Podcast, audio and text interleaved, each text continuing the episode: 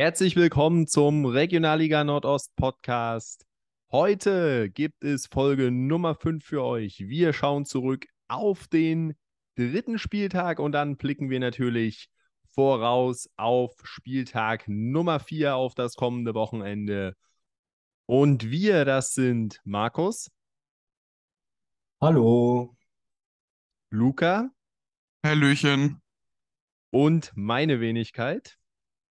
Und ich würde sagen, wir halten uns gar nicht so lange mit irgendwelchen Vorgeplänkel auf. Im Gegensatz zur letzten Woche geht es direkt rein mit den Spielen und wir beginnen am Freitagabend mit einem Spiel, das von den Namen her sehr hochklassig äh, klang. Der Chemnitzer FC gegen den Vorjahresmeister, den BFC Dynamo.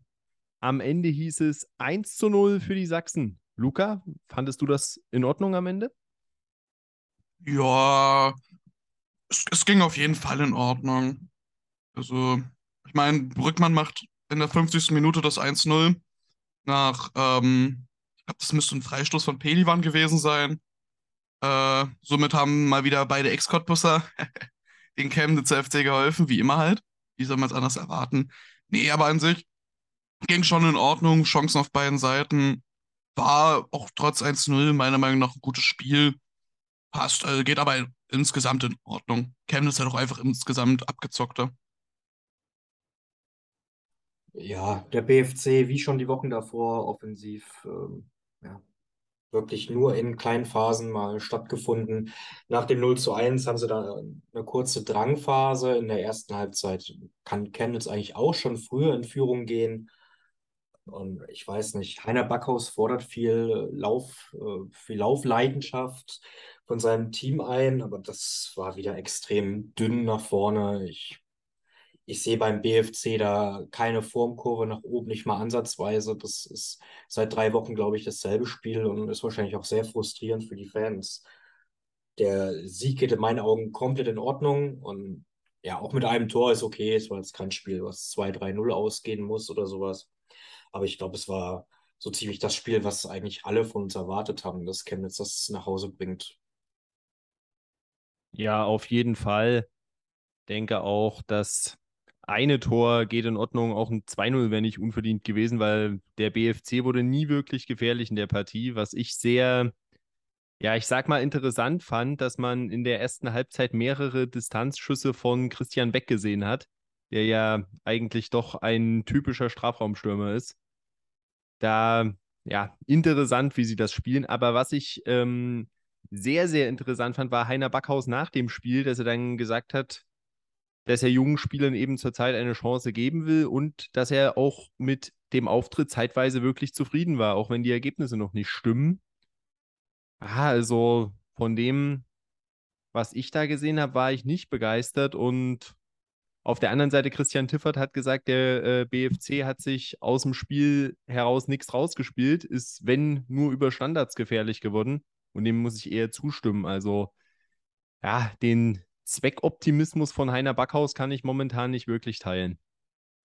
Ich, ich meine, ich, ich verstehe es schon irgendwo, weil am Ende ist Chemnitz nun mal aktuell ein absolutes Top-Team der Liga. Was heißt aktuell allgemein? Ich verstehe es schon irgendwo, vor allem weil er neu ist, viele in der Mannschaft neu sind. Ähm, ah, dieses, dieses, was von, von zum Beispiel seitens der, der Medien, ich sag mal jetzt mal Ostsport oder sowas, gelebte, man will unbedingt wieder Meister werden, eigentlich zutrifft, aber ähm, also ich verstehe schon, wieso er damit, mir, wieso er damit zufrieden ist irgendwo. Aber ja, ich meine, es kann nicht der Anspruch sein für BFC, die letztes Jahr Meister geworden sind. Äh, ich sag mal so, chancenlos gegen, gegen den CFC äh, zu sein.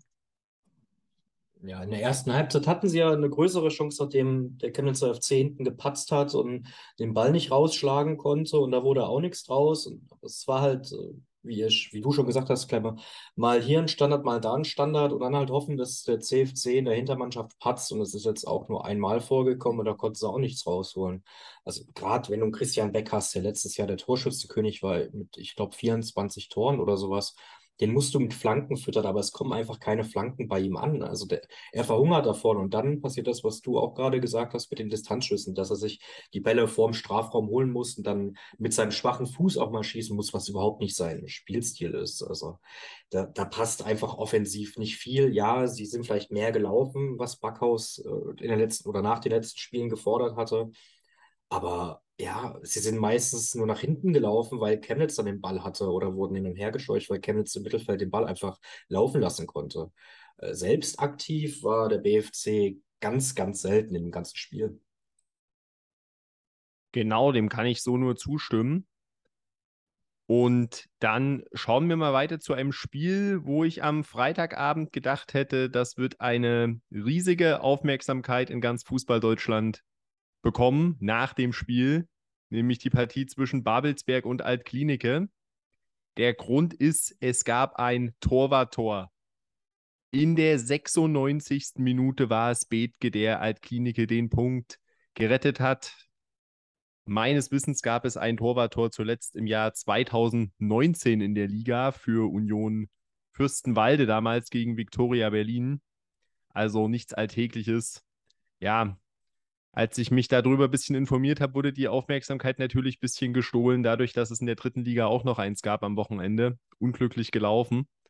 Aber das war ja das Ende vom Spiel. Vorher wurde auch schon viel Fußball gespielt. Markus, wie würdest du denn das Spiel bewerten? Ja, vorher mit Fußball gespielt. Babelsberg noch drei Tore und spielt 2 zu 2.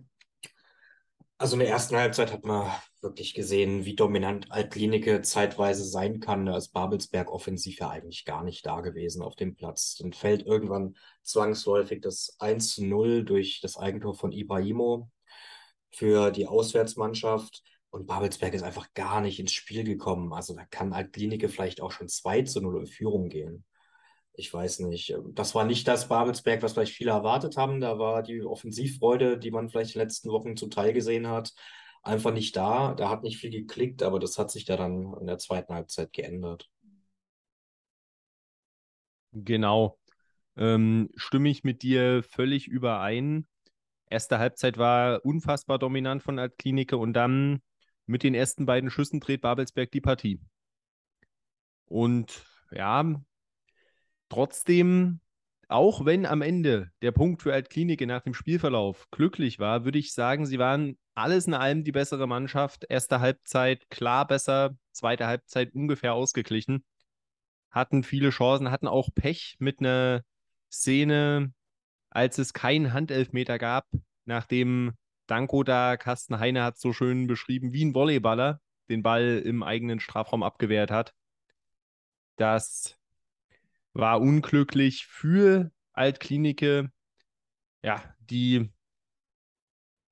die bessere Mannschaft waren, aber auch Glück hatten nach dem 2 zu 1 zwei Riesenchancen noch für Babelsberg. Einmal durch Daniel Frahn, der aus welchen Gründen auch immer nicht abschließt, sondern den Ball querlegt.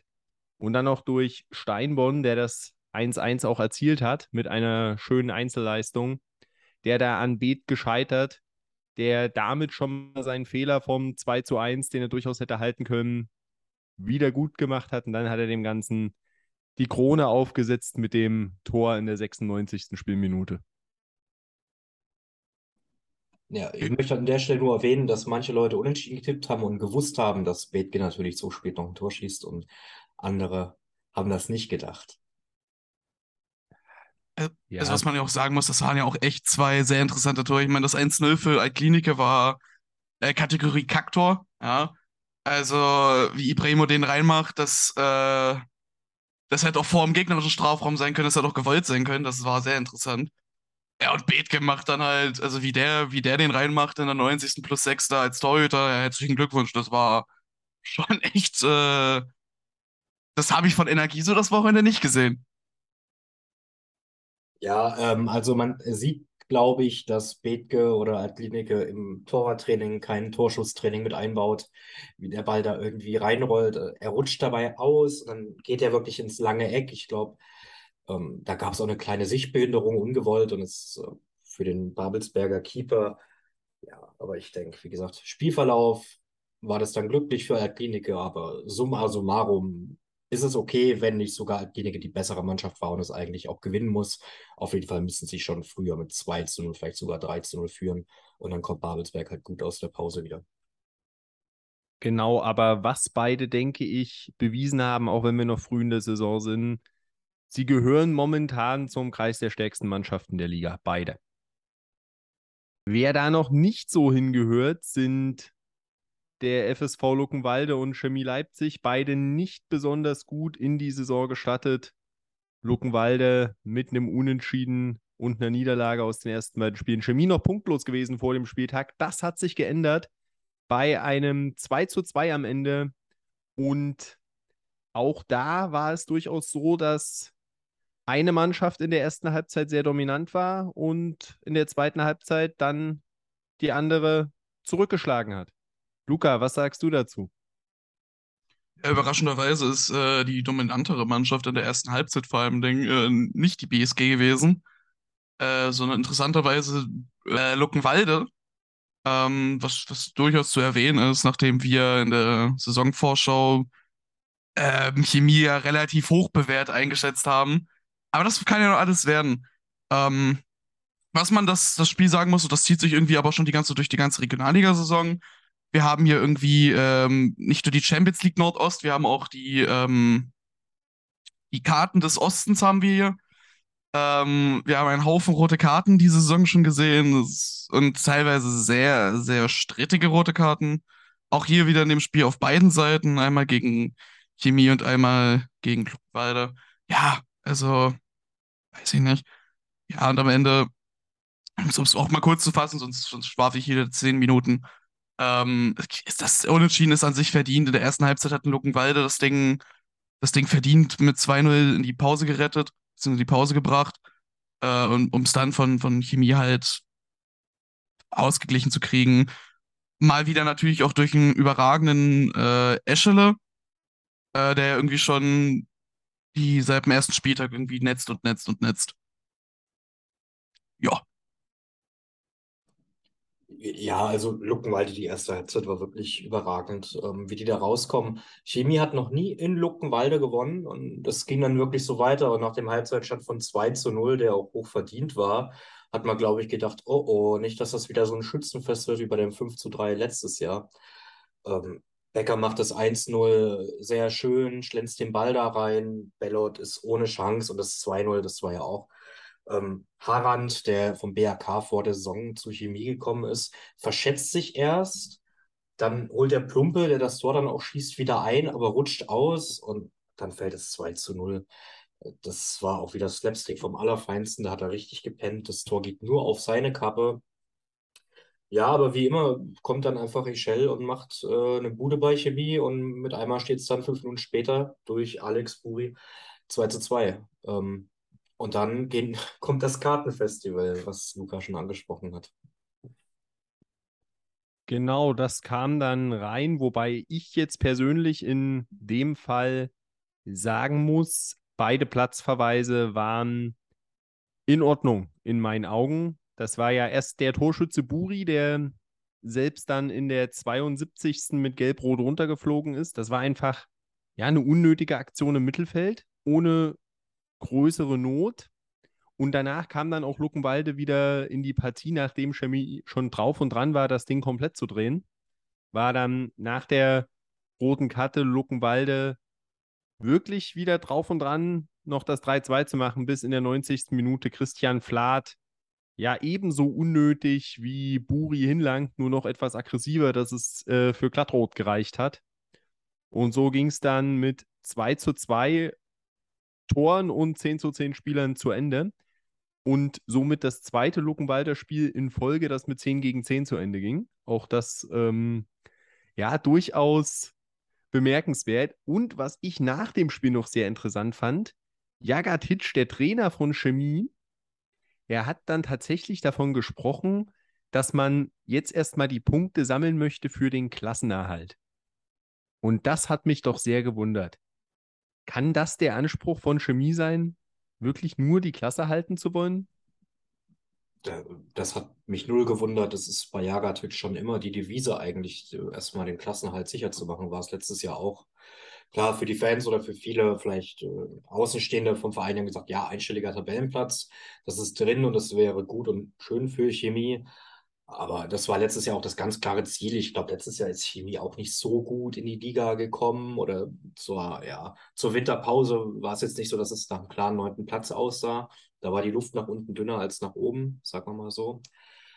Ähm, und das sollte wieder das Ziel sein, denke ich. Und das wird auch das Ziel von dem Verantwortlichen sein. Und klar, dann kann man gucken, ob man wieder Platz 8, Platz 9, sowas, sowas erreicht.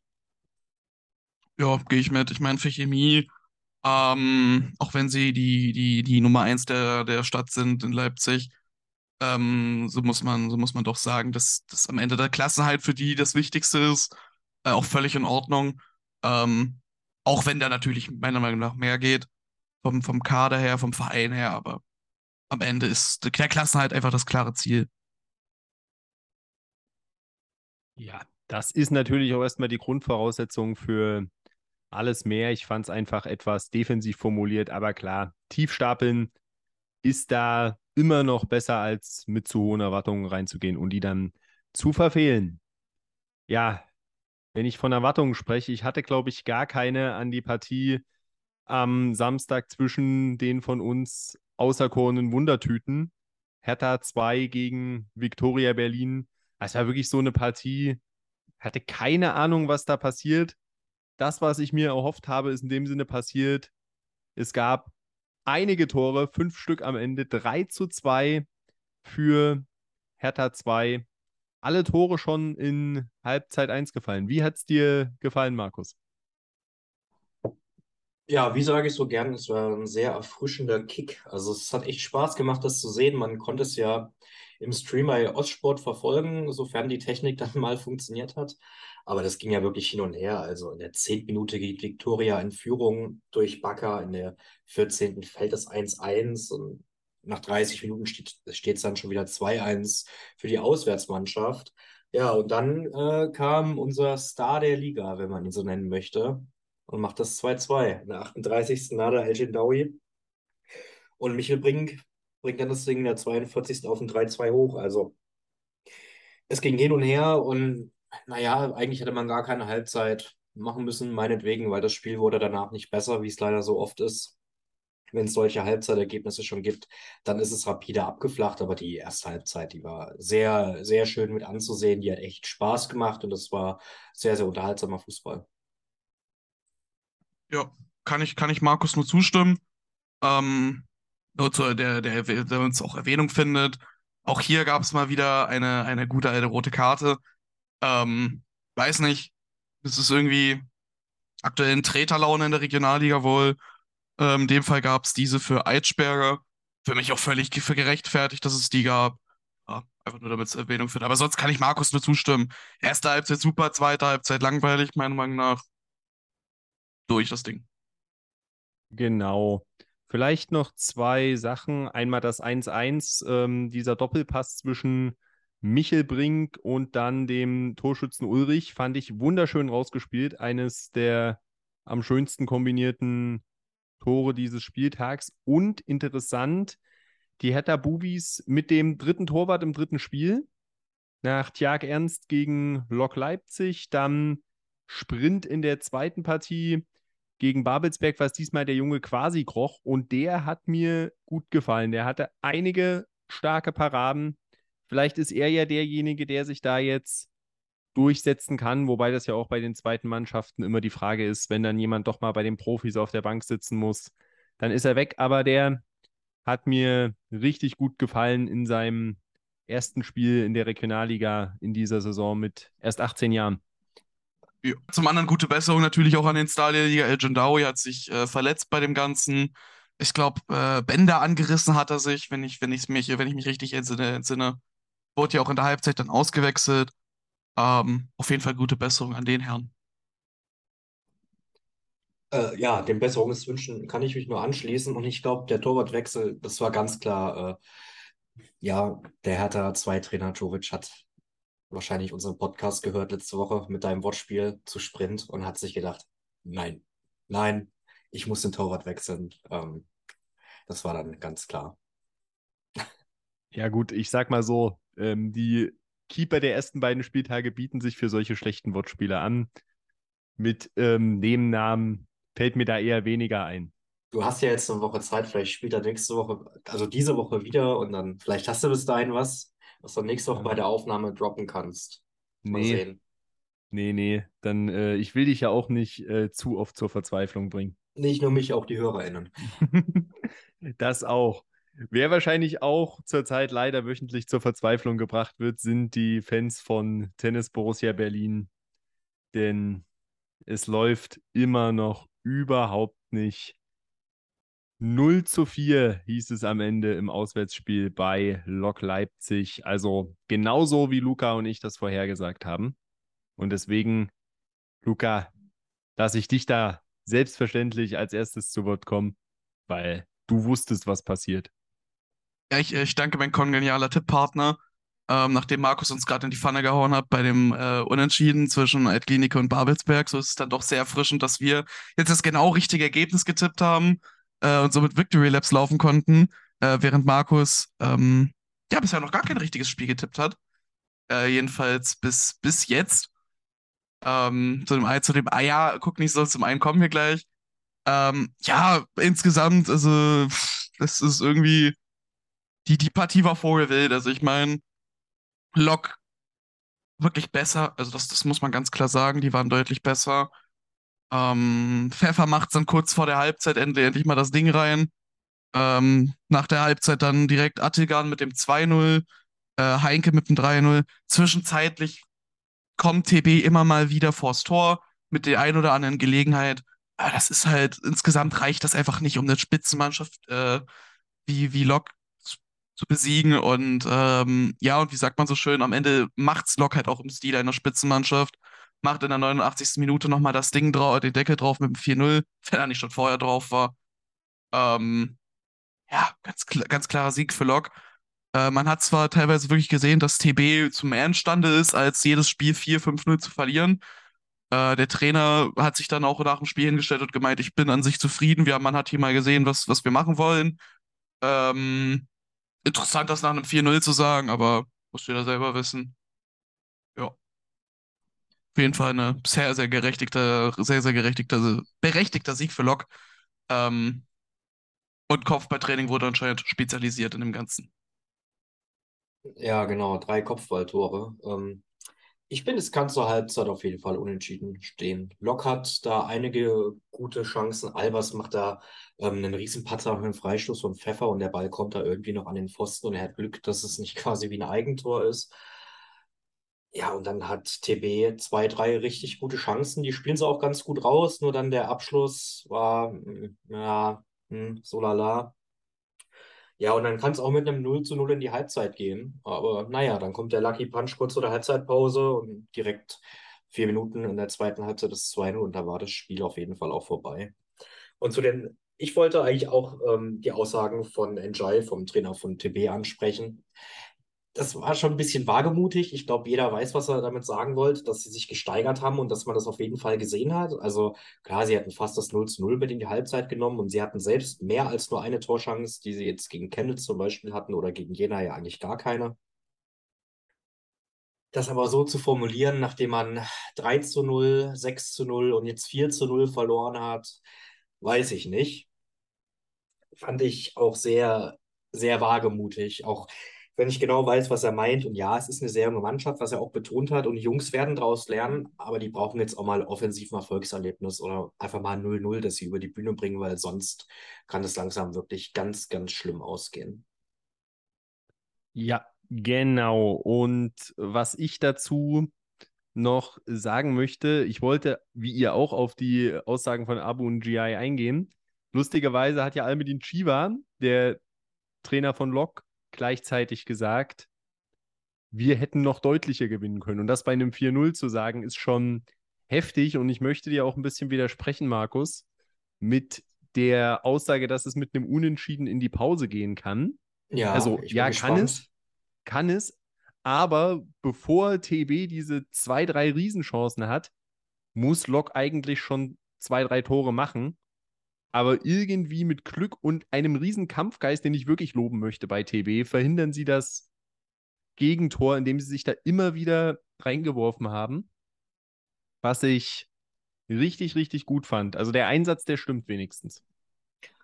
Zwei Dinge, ähm, ja, also klar, es ist jetzt nicht unverdient, dass es 1-0 in die Halbzeit geht, um Gottes Willen, aber wenn es 0-0 reingeht oder unentschieden in die Halbzeit geht, ist es jetzt für beide Mannschaften auch kein Hals- und Beinbruch. Klar, Lok muss das 1 zu 0 früher schießen, aber dann hat TB mindestens genauso gute Chancen, das 1 äh, zu 1 zu machen oder halt auch ein Tor zu schießen, sagen wir mal so.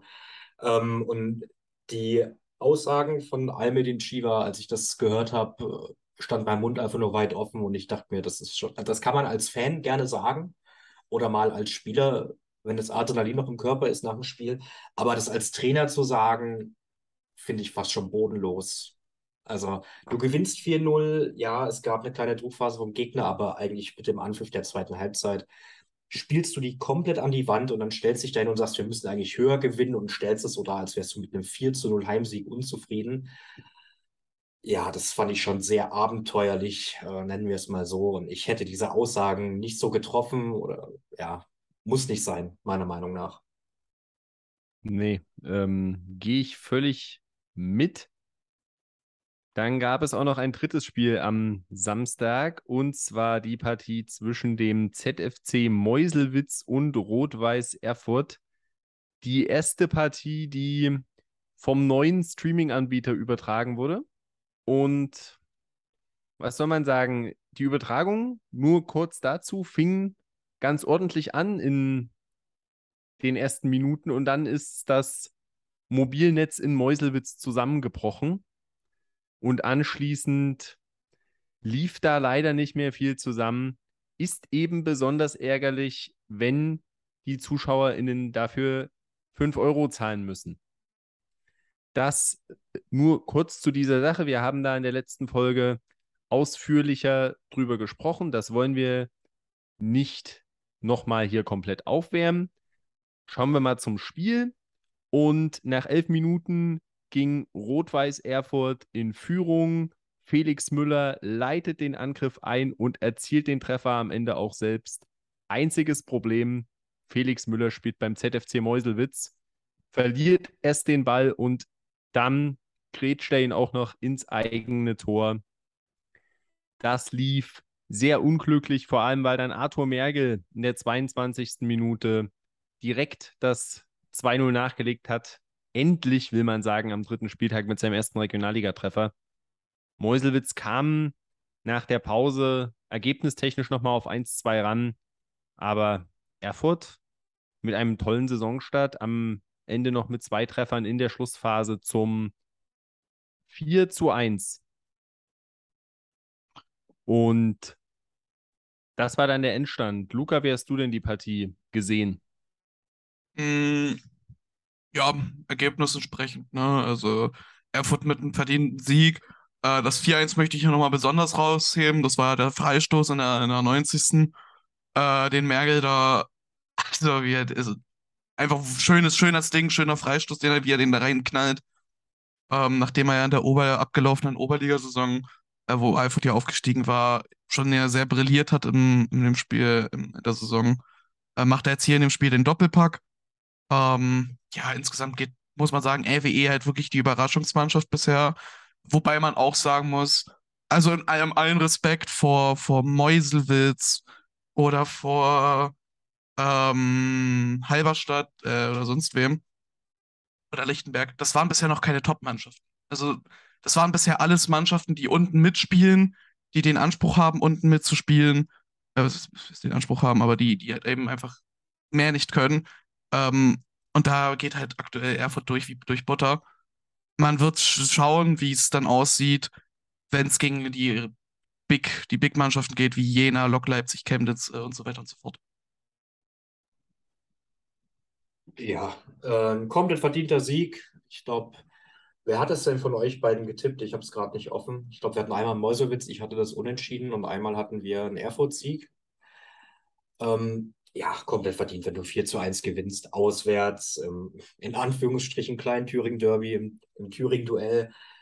Super Leistung, du startest halt super rein mit dem 2 zu 0 nach 20 Minuten, dann kommt halt Meuselwitz echt gut aus der, ja, aus der Kabine raus, macht es 1 zu 2, versuchen eine kleine Druckphase aufzubauen, aber treffen nicht zum 2, äh, zum 2 zu 2. Und direkt nach dem 1-3 gab es dann eine Szene, die man vielleicht noch kurz ansprechen kann. Ich glaube, das war dann, also das 1-3 ist in der 75. gefallen und ich glaube in der 77. oder 78. war es. Da muss es einen Elfmeter für Meuselwitz geben. Äh, ist ein ganz klares Handspiel da im Erfurter Strafraum gewesen. Der muss kommen, der Pfiff. Das ist, weiß ich nicht, für den Schiedsrichter vielleicht schwer zu sehen, aber der Linienrichter muss ihm da Bescheid geben und sagen, hey, ähm, da, war ein, da war eine Hand im Spiel und dann muss den Elfer für Meuselwitz geben und wer weiß, wenn es dann 2 zu 3 steht, wird es vielleicht nochmal spannender. Oder ähm, Herford wird dann nicht über Nacht Tabellenführer sein von Samstag auf Sonntag, wie es dann ja dementsprechend war nach dem Ergebnis. Aber ähm, das soll der Leistung ja nicht, ja, nichts abreden oder absprechen. Das war schon sehr, sehr stark und jetzt ja, 9 zu 1 Tore in den letzten beiden Spielen. Das sah aus wie das Erfurt der letzten Saison in der Oberliga. So fair muss man auf jeden Fall sein. Und ja, sehr verdient. Ja, um das nochmal aufzugreifen mit dem Tipp. Ähm, ihr beide hattet ja 1-1 getippt, wenn ich das äh, richtig sehe. Äh, es gab einen Sieg, aber es, ich habe vielleicht Sieg für Meuselwitz getippt. Das ging jetzt nicht so gut aus. Ähm, ja, so gut, dass für ein 4-0 war, so schlecht war das. Aber egal, weitermachen. Ja, ach, das äh, passiert. Ich habe mal nachgerechnet, nach den regulären Kicktipp-Punkten waren wir alle punktgleich am letzten Spieltag. Also, da haben wir uns wenig genommen. Aber dicht auf den Fersen ist Rot-Weiß Erfurt, die dritte Mannschaft aus Thüringen in der Regionalliga Nordost. Das ist Karl Zeiss Jena. Die stehen auch bei sieben Punkten, aber nur in Anführungsstrichen bei 8 zu 1 Toren nach drei Spielen. 1 zu 0 hieß es gegen den Aufsteiger aus Greifswald.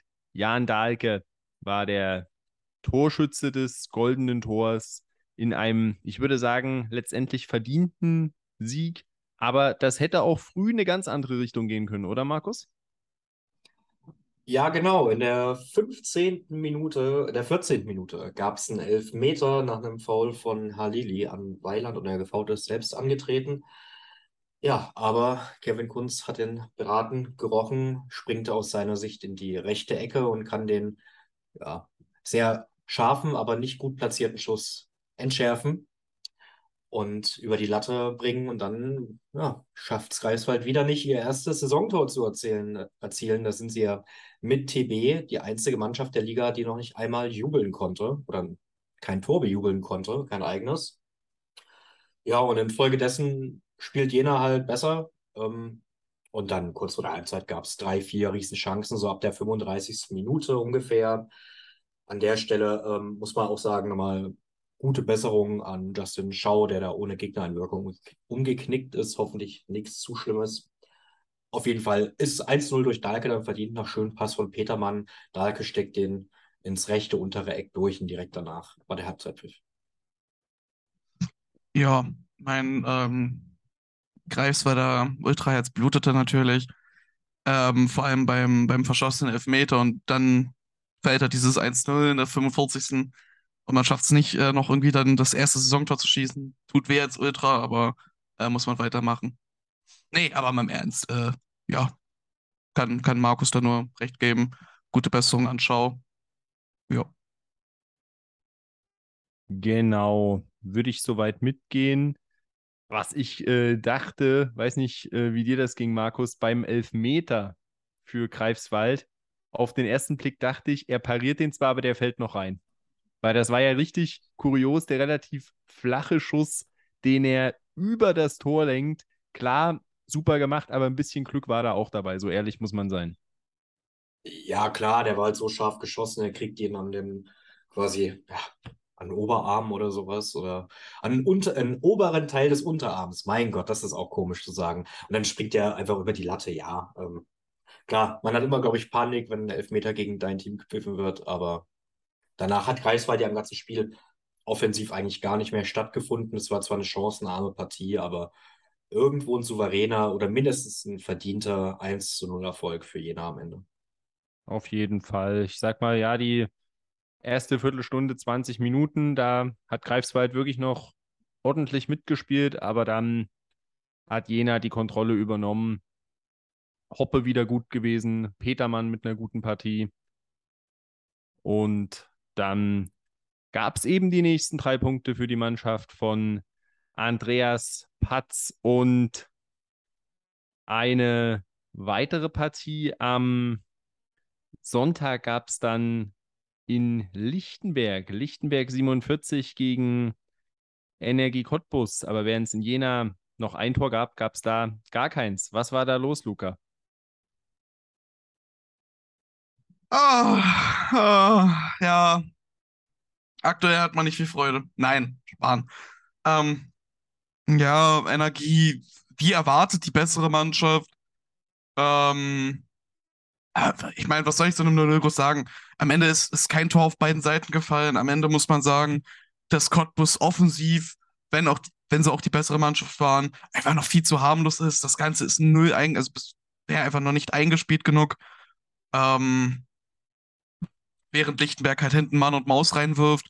Klar gab es die ein oder andere gute Chance, aber das du kannst dich nicht beschweren, dass das eine Null ausgeht. Ich meine, klar, du bist die bessere Mannschaft, aber das, das, das bringt dir nichts, wenn du keine Tore schießt. Und das ist aktuell das große Problem. Du schießt nicht genug Tore.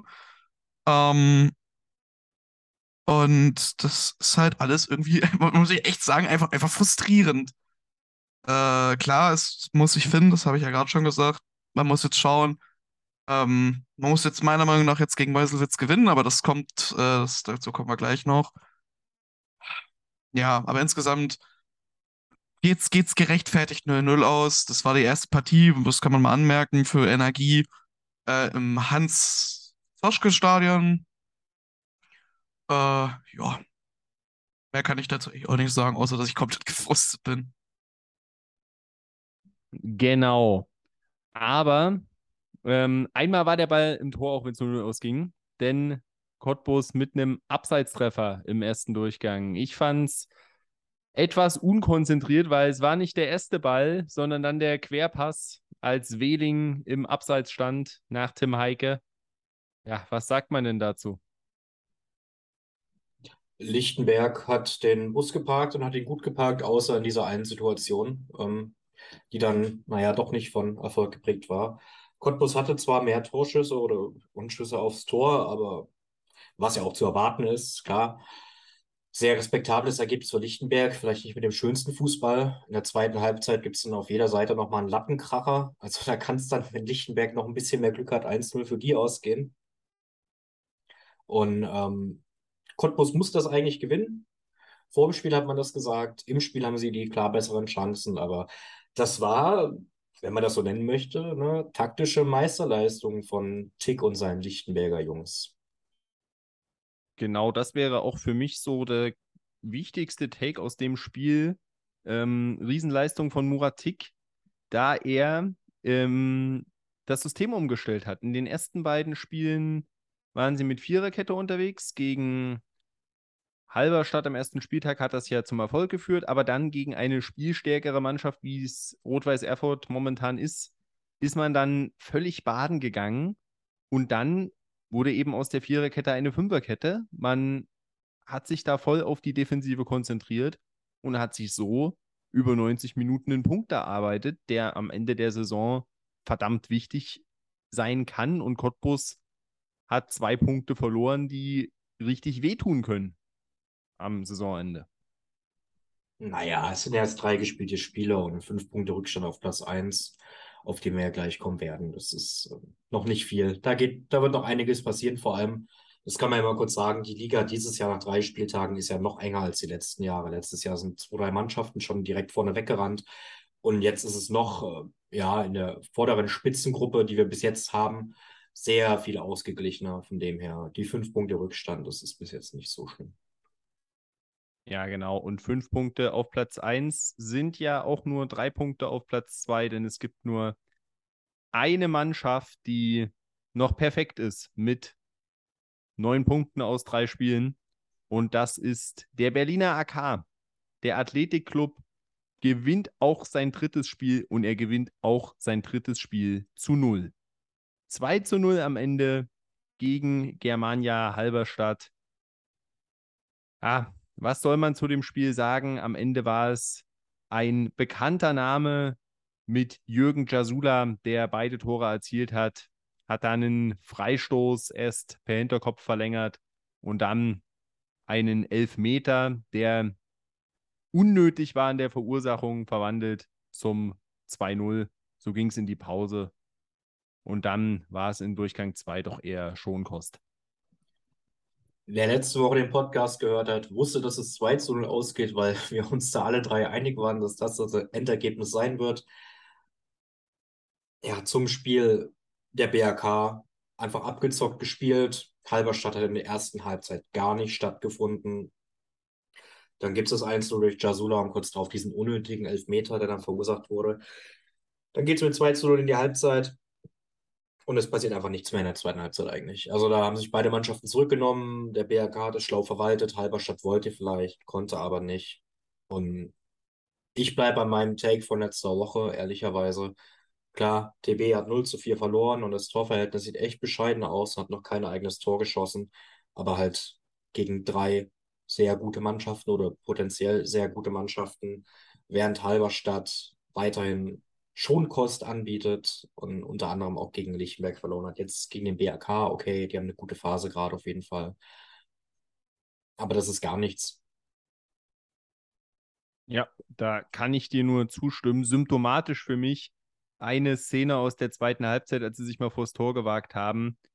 Flanke von der rechten Seite, zwei Halberstädter springen schon am Ball vorbei und dann landet der Ball bei Justin Eilers, der da Platz ohne Ende hat und ein Luftloch schlägt. Das war sinnbildlich für die Offensivbemühungen der Germania an diesem Tag. Willst du vielleicht noch von einem 15-Tore-Take weggehen bei Justin Eilers? Willst du einen Cash-Out machen bei deinem Tipp? Ja, ich weiß nicht, ob ich da noch was für bekommen würde. Ja, wahrscheinlich ich, äh, nicht. Glaube eher nicht. So wie es momentan läuft, ähm, wäre es wahrscheinlich schon riskant, auf 15 Tore für Germania Halberstadt in dieser Saison zu wetten. Ganz so krass wird es natürlich nicht werden, aber da ist noch viel Arbeit zu tun. Das will ich damit sagen, wenn man die Klasse halten will. Wobei auch, ähm, das fand ich auch, ja, mutig. Was, was heißt mutig?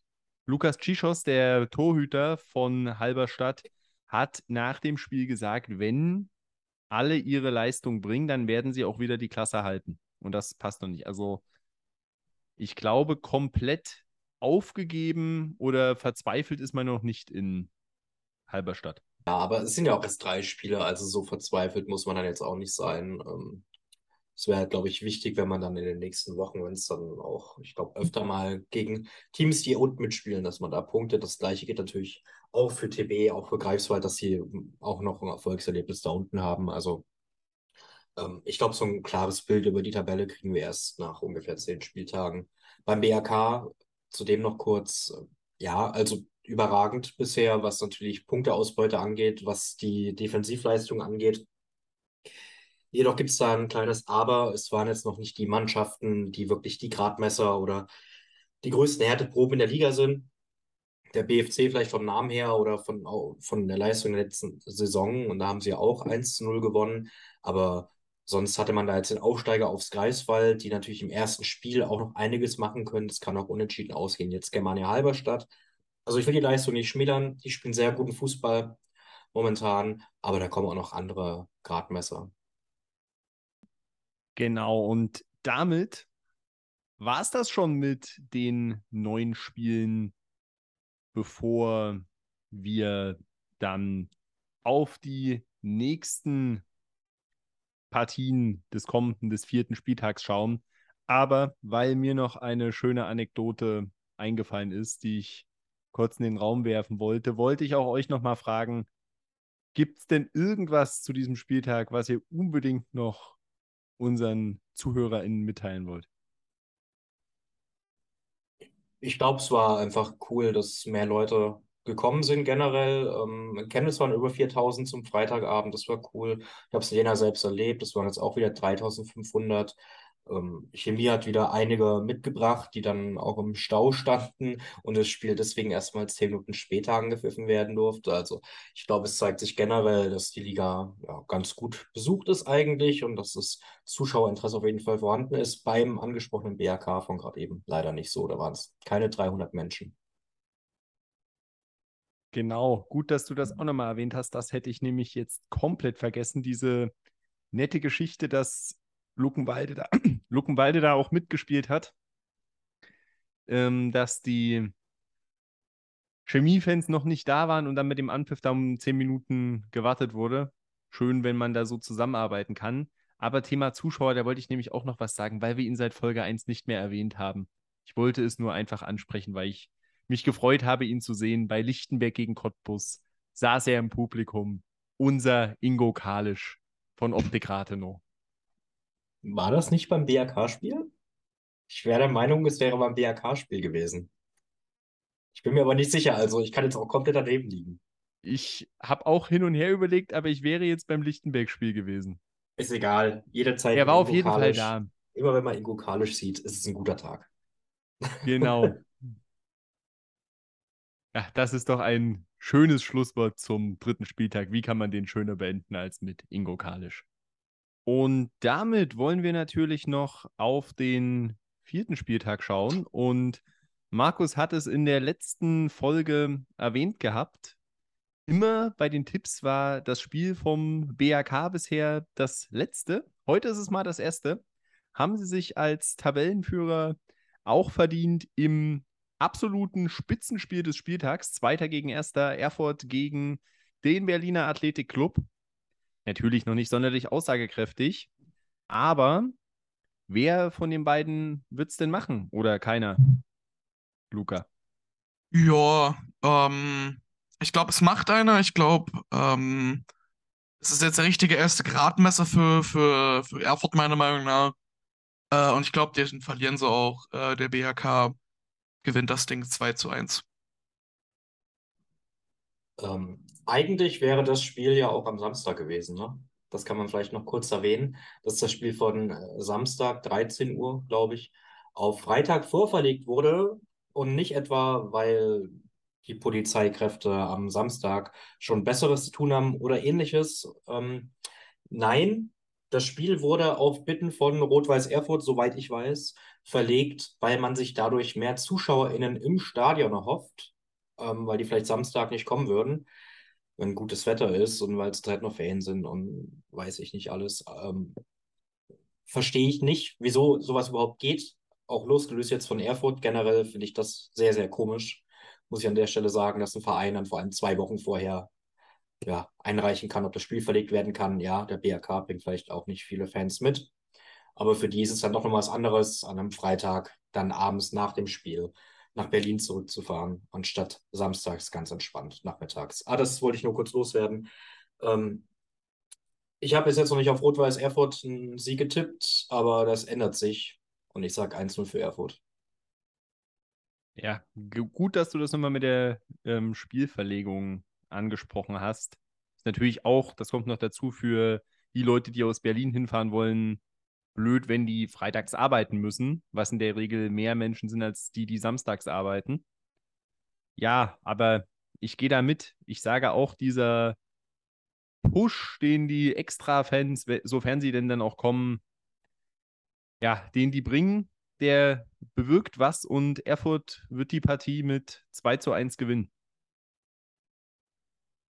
Und ja, dann schauen wir mal von ganz oben nach ganz unten zu Tennis Borussia Berlin.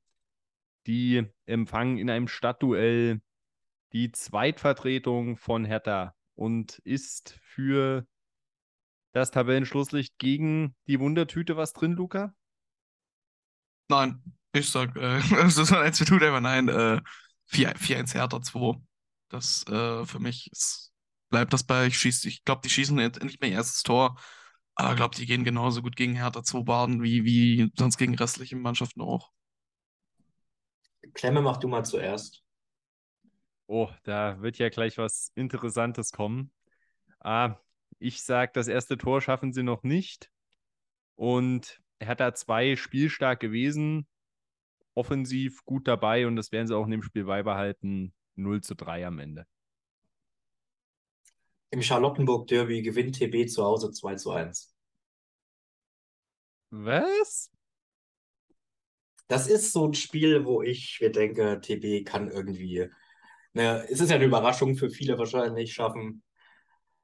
Und ich vertraue einfach Abu Njai, wenn es jetzt bergauf geht, glaube ich ihm mal. Äh, wenn nicht, kommt die Abrechnung nächste Woche.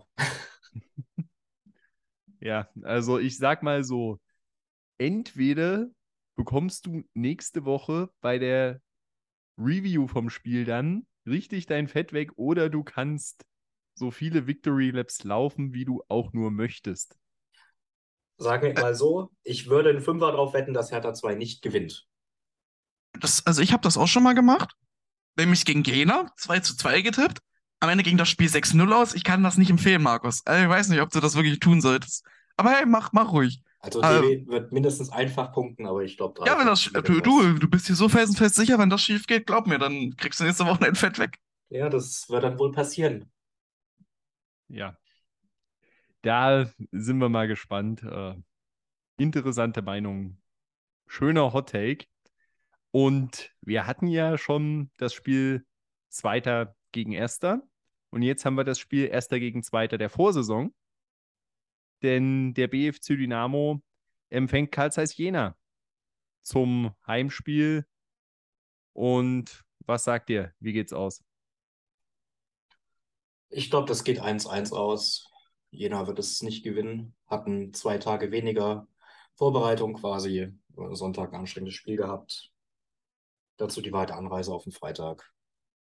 Unentschieden 1-1. Ja, ich glaube ähm, auch nicht, dass das Jena das gewinnen wird, aber ich glaube auch nicht, dass die einen Punkt aus Berlin mitnehmen. Ich glaube, die verlieren 1 zu 0 gegen den BFC. Ja, das ist doch schön. Einer von uns dreien wird richtig liegen. Denn was Jena an den ersten drei Spieltagen gemacht hat, hat mir wirklich gut gefallen. Und ja, der BFC noch nicht so wirklich. Deswegen sage ich, Jena zieht das auswärts mit 2-0. Trap Game würde man bei den US-Sports sagen. Trap Game.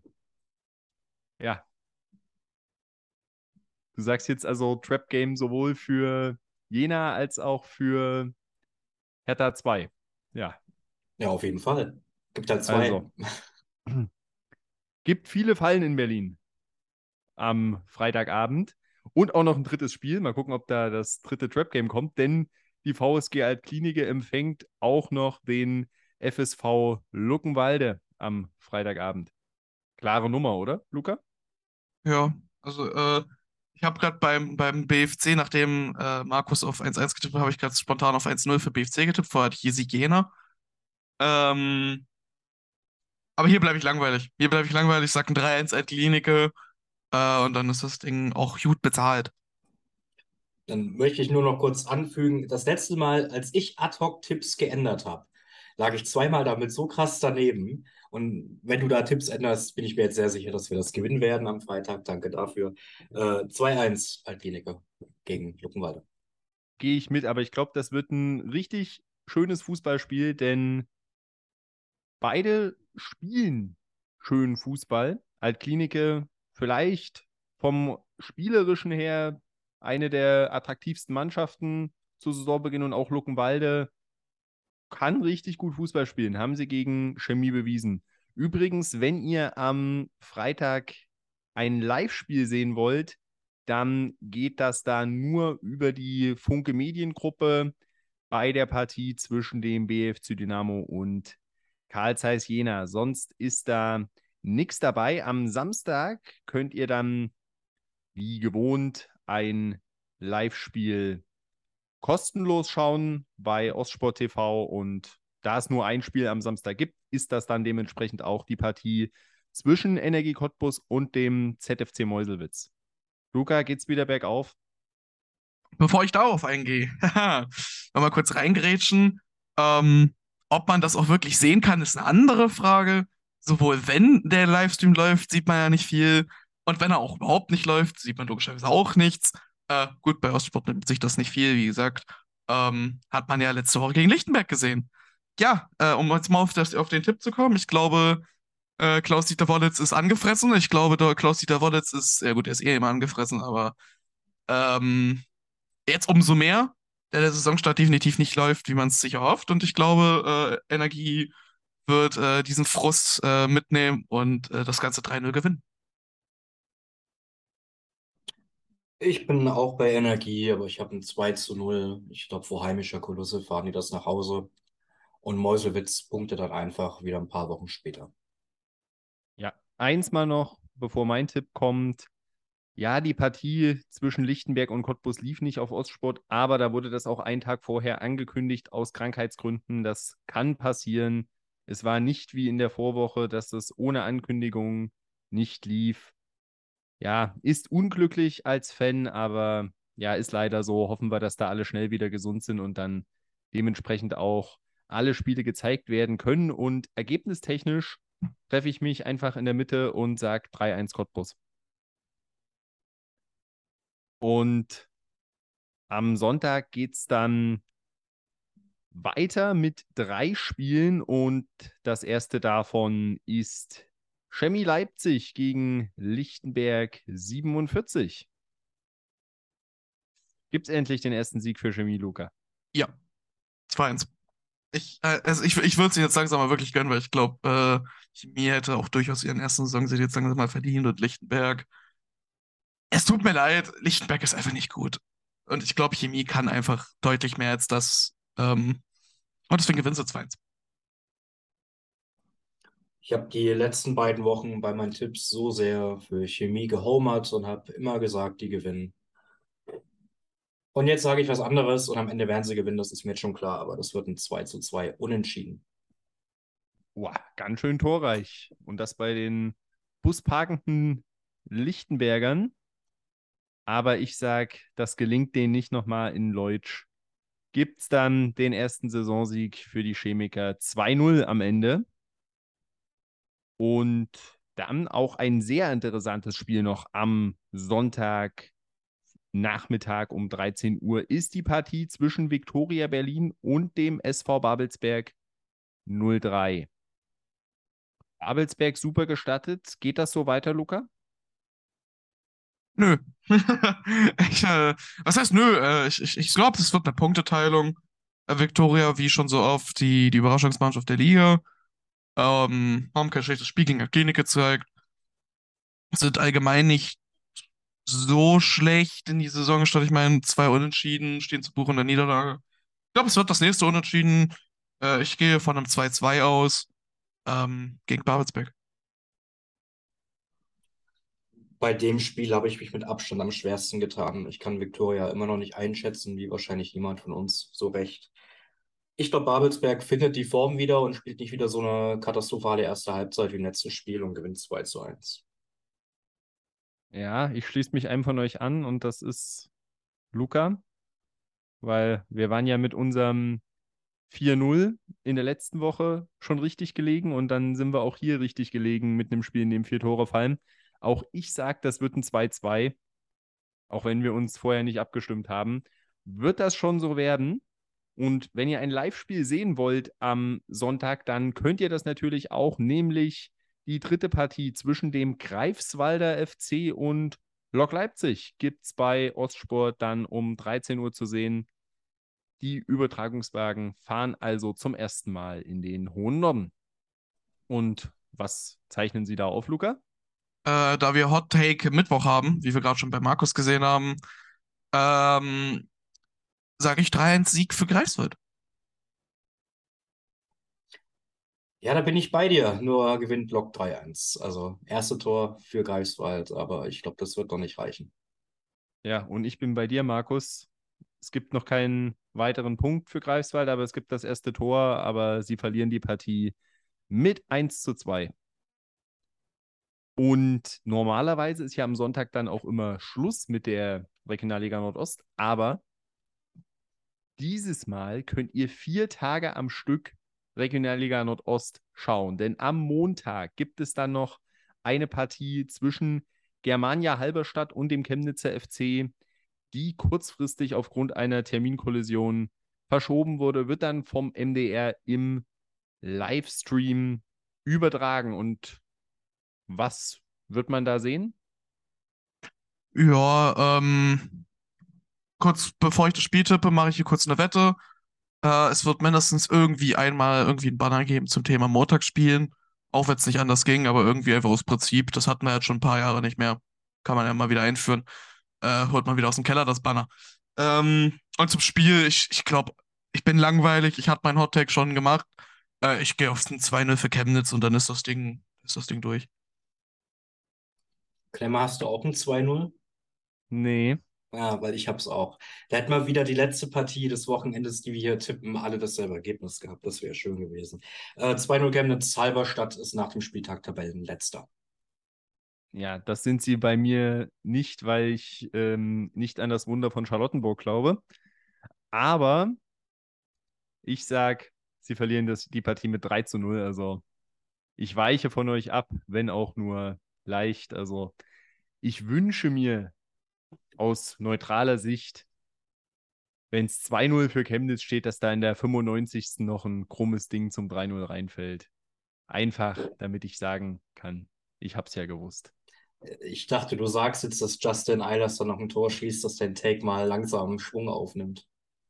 Ja, gut, den habe ich ja heute schon begraben, sonst hätte ich ja auch nicht 0 zu 3, sondern 12 zu 3 getippt. Ach so, okay. Ja, das hat leider nicht so geklappt bisher, aber vielleicht ändert sich's ja, denn unsere Tipps entsprechen nicht immer der Wahrheit leider. Aber das ist ja auch das Gute, denn dadurch bleibt es spannend. Da lohnt es sich, die Spiele anzuschauen und dann natürlich einige Tage nach dem Spieltag den Regionalliga Nordost Podcast zu hören. Überall da, wo es Podcasts gibt, denn dann werden wir auch in der nächsten Woche wieder den Spieltag für euch zusammenfassen und dann aber mal nicht auf die Liga schauen nächste Woche, oder Markus? Genau, denn nach diesem Spieltag ist erstmal eine Woche Pause in der Liga und wir dürfen dann alle unsere Vertreter außer Hertha 2 im Landespokal begleiten. Und da werden wir mal gucken, ja, wer wo spielt. Vielleicht nicht so ausführlich, weil es da wirklich sehr, sehr viele Spiele sind. Aber mal gucken. Vielleicht stehen dann auch schon ein paar Übertragungen fest, wie man da announcen kann. Ja, vielleicht gibt es ja die eine oder andere Überraschung. Aber das sehen wir dann nächste Woche. Genau, der Pokal schreibt schließlich immer seine eigenen Gesetze. Dann bleibt mir nur noch eins zu sagen. Oder ja, zwei Sachen. Einmal natürlich, Danke, dass ihr dabei wart. Und wenn ihr Fragen habt, Feedback oder ähnliches, dann könnt ihr euch gern bei uns melden. Und zwar entweder geht das auf Twitter unter rlno-podcast oder per Mail bei Regionalliga Nordost Podcast web.de. Da könnt ihr euch gern melden, wenn euch was auf dem Herzen liegt, Verbesserungsvorschläge, Wünsche, was auch immer. Autogrammkarten gibt es vermutlich erst ab November von uns. Und dann bleibt mir nur noch zu sagen, vielen Dank fürs Zuhören und bis zum nächsten Mal.